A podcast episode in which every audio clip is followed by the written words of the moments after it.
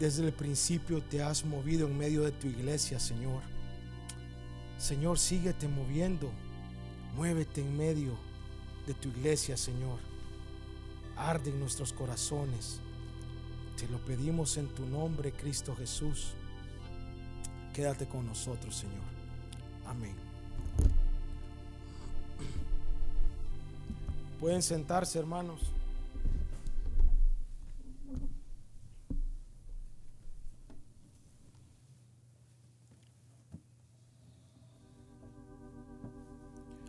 Dios les bendiga, hermanos. Quisiera que me pudieran acompañar, por favor, a Mateo 5:13.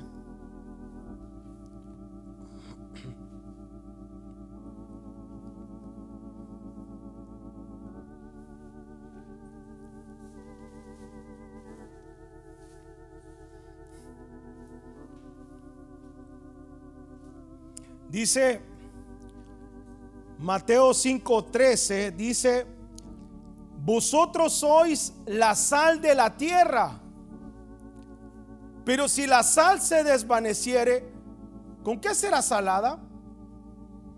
No sirve más para nada, sino para ser echada afuera y hollada por los hombres. Vosotros sois la luz del mundo. Una ciudad asentada sobre un monte no se puede esconder, ni se enciende una luz y se pone debajo de un almud, sino sobre el candelero y alumbra a todos los que están en casa. Así alumbre vuestra luz delante de los hombres para que vean vuestras buenas obras y glorifiquen a vuestro Padre que está en los cielos. Hermanos, dice el Señor, vosotros sois la sal. Vosotros sois la luz. No dice, ustedes van a ser. No dice, eh, cuando lleguen allá al cielo van a ser. Dice, vosotros sois ya son, ¿sí? Vosotros sois la sal, vosotros sois la luz.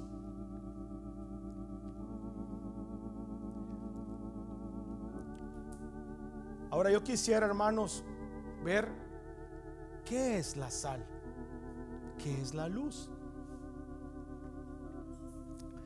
La sal, ¿para qué sirve la sal? Sirve para muchas cosas, ¿verdad? Hermanos, una de las funciones de la sal, dice, la sal sirve para aumentar el calor.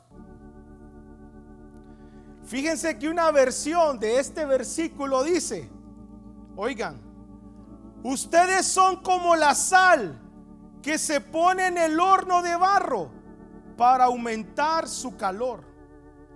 Si la sal pierde esa capacidad, ya no sirve para nada, sino para que la tiren en la calle y la gente la pisotee. Hermanos, una de las funciones de la sal es aumentar el calor. Fíjense, hermanos, que uno que algunos cortes de carne, ¿a quienes les gusta comer carne? Qué rico algunos cortes de carne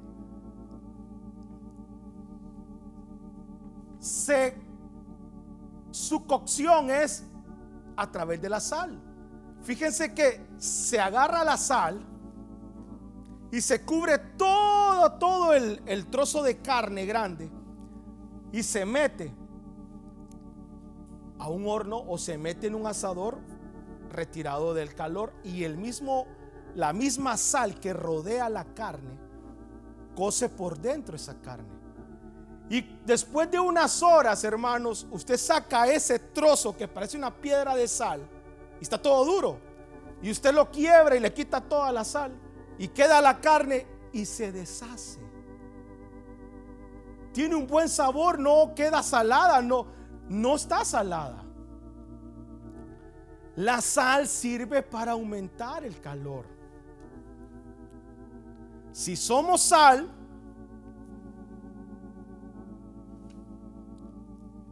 vamos a aumentar el calor, hermanos. Nuestra misión es mantener calientes a otros. Según la Biblia, si somos sal, vamos a mantener calientes a otros. Vamos a ser como esos leños, ¿verdad? O esos carbones. Si un carboncito se junta con otro que está caliente, ¿qué pasa? Se va a encender, hermanos. Si usted agarra varios carbones rojos encendidos y agarra uno y lo saca de ahí, ¿qué le pasa? Se va a enfriar. ¿O no? Les voy a leer una historia. Dice que un hombre que regularmente asistía a las reuniones de su iglesia, un día sin ningún aviso dejó de participar en las actividades y posteriormente dejó de asistir a la iglesia. Después de algunas semanas, una noche muy fría, un líder de aquella iglesia decidió visitarlo. El líder encontró al hombre en casa, solo, sentado frente a una chimenea donde ardía un fuego brillante y acogedor. El hombre queriendo adivinar la razón de la visita del líder, decidió darle la bienvenida. Lo dejó entrar y se hizo un gran silencio. Los dos hombres solo contemplaban la danza de las llamas de los troncos de leña que crepitaban en la chimenea. Al cabo de algunos minutos, el líder, sin decir palabra alguna, examinó con una vara las brasas que se formaban y seleccionó una de ellas. Tomó la más incandescente de todas y la retiró a un lado del brasero con una tenaza y volvió entonces a sentarse guardando silencio. El anfitrión prestaba atención a todo, fascinado pero inquieto. Al poco rato la llama de la brasa solitaria disminuyó hasta que solo hubo un brillo momentáneo y el fuego se apagó repentinamente. en poco tiempo, lo que era una muestra de luz y de calor no era más que un negro, frío y muerto pedazo de carbón. Muy pocas palabras habían sido dichas desde el saludo el líder, antes de prepararse para salir, con las tenazas regresó el carbón frío e inútil, colocándolo de nuevo en medio del fuego ardiente. De inmediato la brasa se volvió a encender, alimentada por la luz y el calor de los demás carbones ardientes que lo rodeaban. Cuando el líder llegó a la puerta para irse, el anfitrión le dijo, gracias por tu visita y por tu bellísima lección voy a regresar a la iglesia, le dijo. Si somos sal, hermanos, debemos de calentar a otros.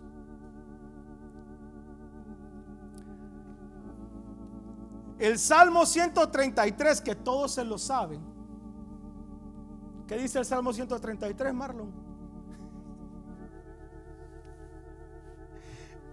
Mirad cuán bueno y cuán delicioso es habitar los hermanos juntos en armonía.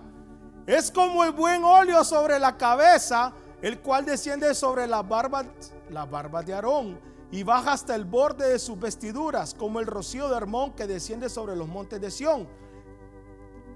Porque allí envía Jehová bendición y vida eterna. Eh, y vida eterna.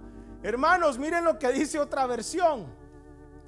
No hay nada más bello ni más agradable que ver a los hermanos vivir juntos en armonía. Eso dice.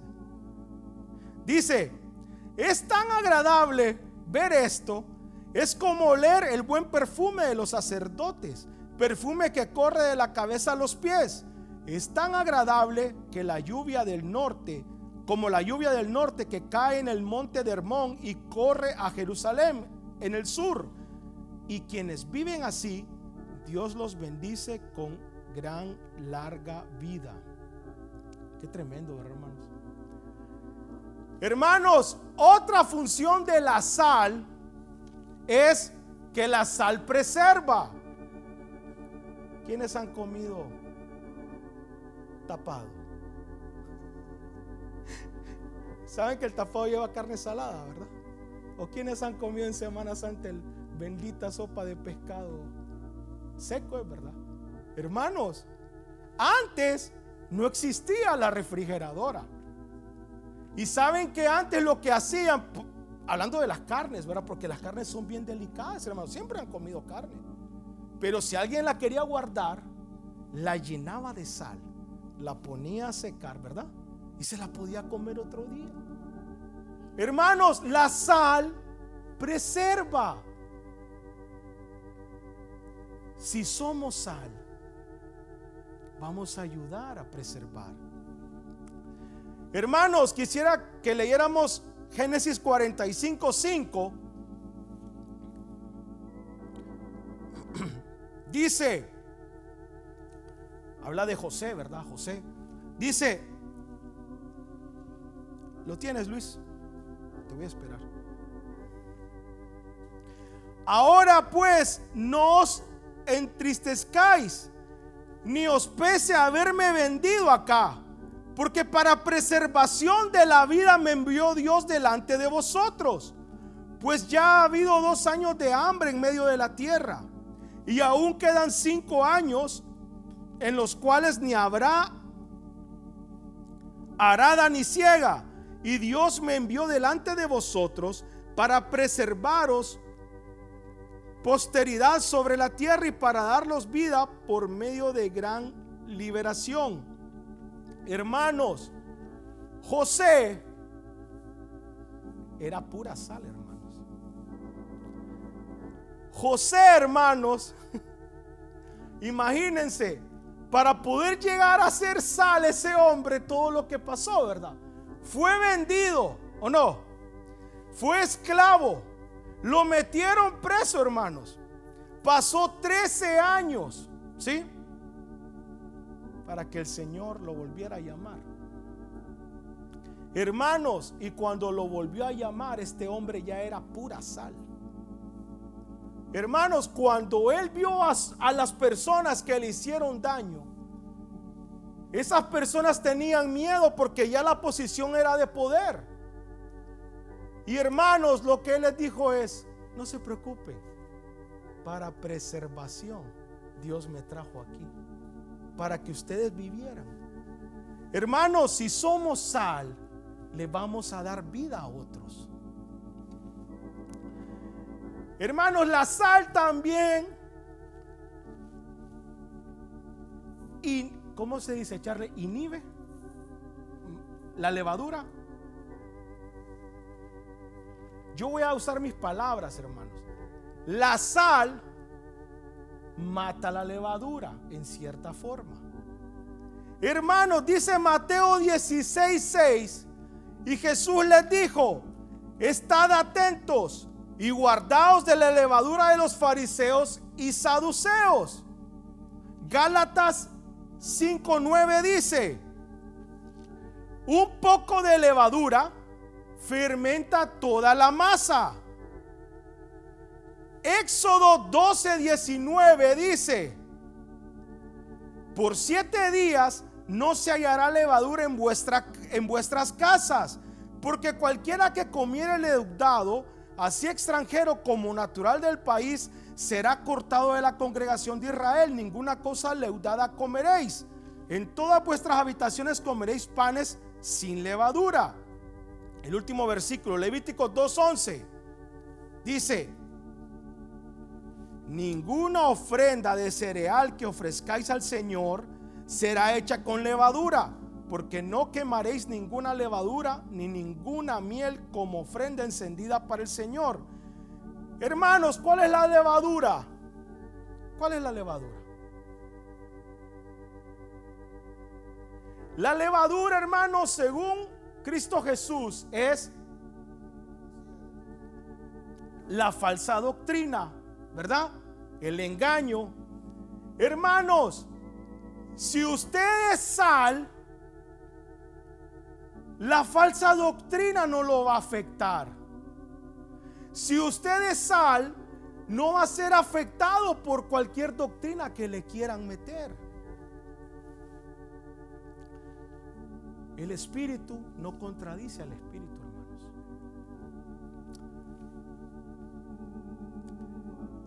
Hermanos, dice Efesios 4:11. Dice,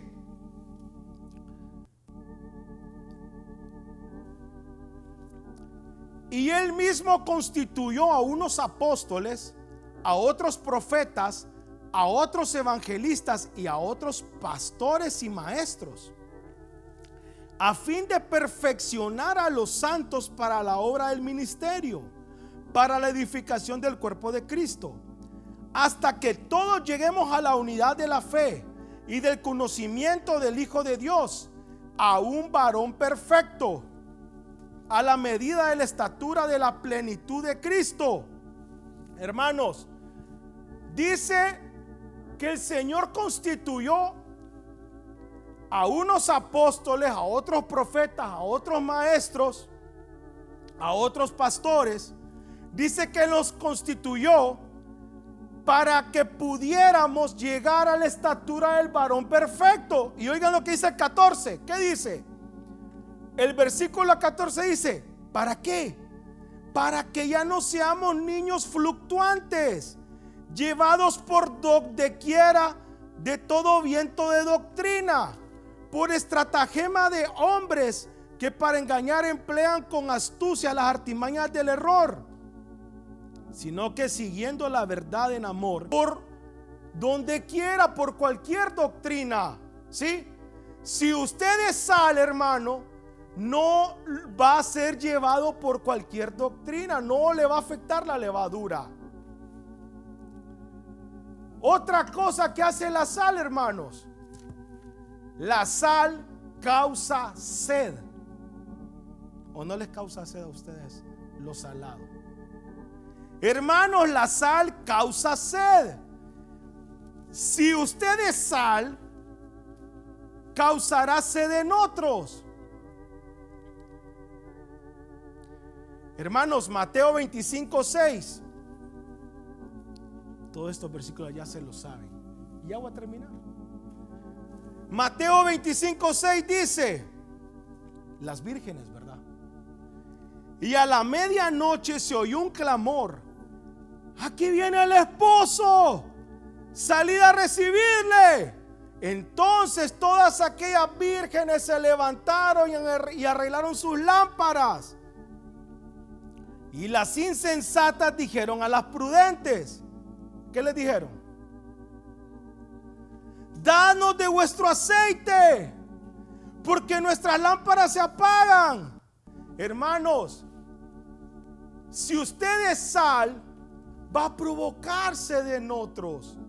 Hermanos, otros le van a preguntar a usted, ¿dónde puedo conseguir eso? ¿Dónde puedo comprar ese aceite que usted tiene? ¿Cómo puedo llegar a ser así? Eso es lo que dice el Señor. Dice, vosotros sois la sal de la tierra. Ese es el problema, hermanos. Dice, sois. Y dice, y si la sal no sirve, hay que echarla en la tierra y que sea pisoteada. Porque no sirve. La sal tiene que cumplir su propósito. Por eso dice, vosotros sois la sal. Vosotros sois la luz. Hermanos, como cuando Jesús y liguera, ¿verdad? ¿Se recuerdan? Que dice que Jesús le dio hambre y dice que vio un, una higuera y dice que se acercó para ver si podía comer algo. ¿Y qué pasó? No tenía fruto, ¿verdad? ¿Y qué hizo Jesús? La maldijo. Y hermanos, yo siempre, yo le preguntaba al Señor, yo tengo tiempo, yo le preguntaba al Señor, Señor, pero Ah, y dice, y no tenía fruto porque no era tiempo, dice. ¿Sí? Y entonces yo le decía al Señor, Señor, ¿por qué si no era tiempo de higos, ¿por qué, la ¿por qué maldijiste la, la higuera. ¿Por qué? Si tú mismo dices que no era tiempo de higos. Y hermanos, es porque él ya sabía que no iba a dar fruto. Él ya sabía el fin de esa higuera. Él ya sabía que no lo iba a hacer. Porque Él es el mismo ayer, hoy y siempre. Él es el principio y es que. Porque Él ya sabía que si cien veces nacía Esaú, cien veces iba a escoger el mismo camino.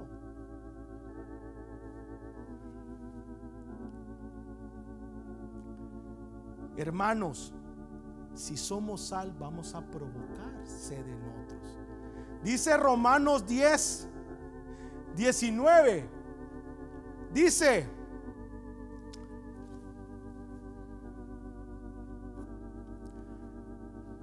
dice, yo os provocaré a celos con un pueblo que no es pueblo. Con pueblo insensato os provocaré a ira.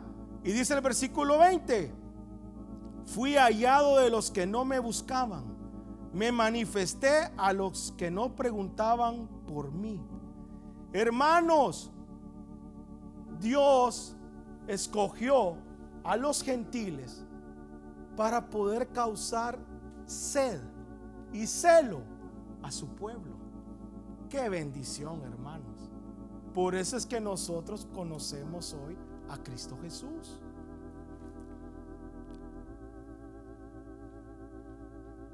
Dios escogió lo necio del mundo, hermanos. Dice Primera de Corintios 1:27.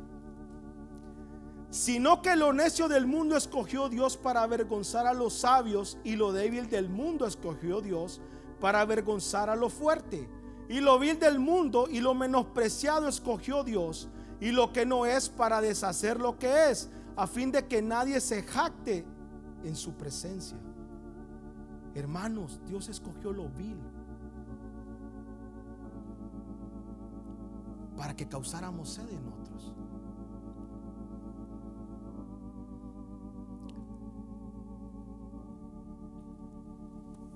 Vosotros sois la luz del mundo. Hermanos, dice, miren lo que dice una versión. Ustedes son como la luz que ilumina a todos. Son como una ciudad construida en la parte más alta de un cerro y que todos pueden ver. Nadie enciende una lámpara para meterla debajo de un cajón. Todo lo contrario, la pone en un lugar alto para que alumbre a todos los que están en la casa. De la misma manera, la conducta de ustedes debe ser como una luz que ilumine y muestre cómo se obedece a Dios. Hagan buenas acciones, así los demás las verán y alabarán a Dios, el Padre de ustedes que está en los cielos. Hermanos, ¿qué hace una luz? Alumbra. Si somos luz, vamos a alumbrar a otros hermanos. Si somos luz, vamos a mostrarles el camino a otros. Eso hace una luz, ¿o no? le muestra el camino a otros. ¡Ey! Vengan, ¿verdad? Les voy a enseñar dónde está el Señor. Eso hace una luz, hermanos.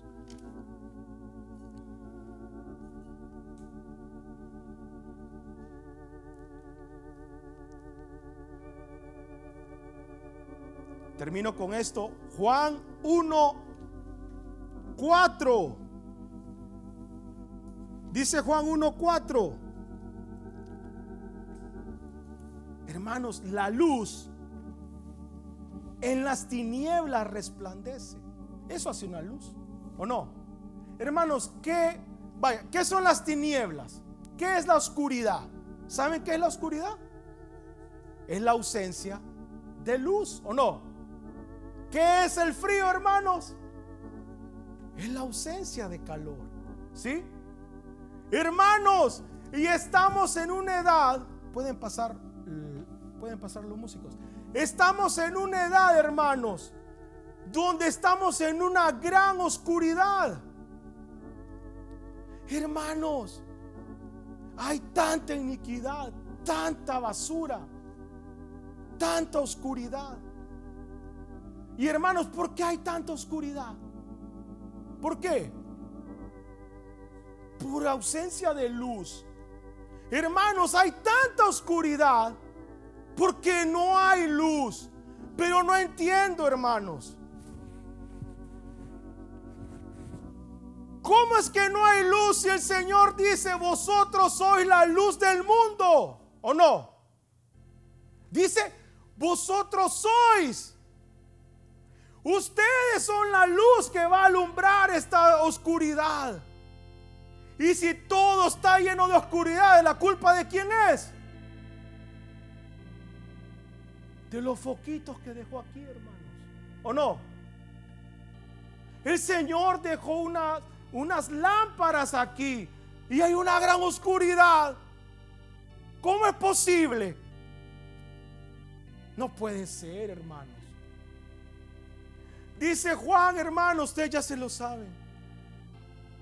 En él estaba la vida y la vida era la luz de los hombres. La luz en las tinieblas resplandece. Hermanos, Cristo en vosotros la esperanza de gloria. Miren hermanos, una vez dijo el hermano Marvin, y eso me encantó ese ejemplo. Dice que estaba todo el pueblo de Israel tendido en el desierto, hermanos. ¿Sí? Todas las tiendas, hermanos, por fuera eran iguales. Con pieles de tejón, todas. Dice el hermano, si en ese momento hubieran existido avionetas, y usted y yo hubiéramos pasado encima del pueblo de Israel con una avioneta, nunca hubiera sabido cuál era el tabernáculo. Todas eran iguales, todo el cascarón era igual, todos tenían piel de tejón. Pero una tenía la gloria, hermanos. Una tenía la gloria adentro. En una había luz. En el lugar santísimo no hay lámparas, hermanos. La luz que hay ahí es la gloria de Dios. ¿O no? Hermano, esa luz está en tu vida. Esa luz tiene que resplandecer.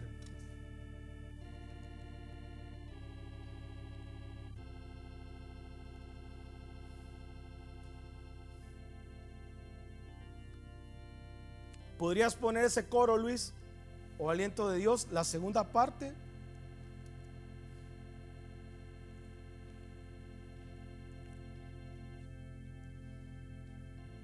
Pueden ponerse de pie, hermanos. Hermanos, ese coro, imagínense, la segunda parte dice, oh viento de Dios, quebrántanos, dobléganos hasta que podamos confesar nuestra necesidad. Haznos de nuevo en tu ternura. Restaure y aviva. Te suplicamos hoy. Miren hermanos, hace unas semanas atrás mi esposa y yo salimos de viaje. Y pasamos visitando unos amigos, hermanos. Pasamos por Miami y fuimos a visitar a, David. Y hermanos, pasé un gran tiempo con ellos y con esos niños. Yo le digo a David y a Ana, tus niños son niños bonitos, le digo. Me dice David, compa, que molestan, ¿verdad? No, no me molestan. Me encantan. Mis hermanos se me tiran encima, son lindos. Hermanos, son tremendos. Y estábamos en la noche en el holocausto, hermanos. Y estábamos cantando. Y ellos cantan bien fuertes, cantan bien bonito. Y estaban cantando. Y hermanos,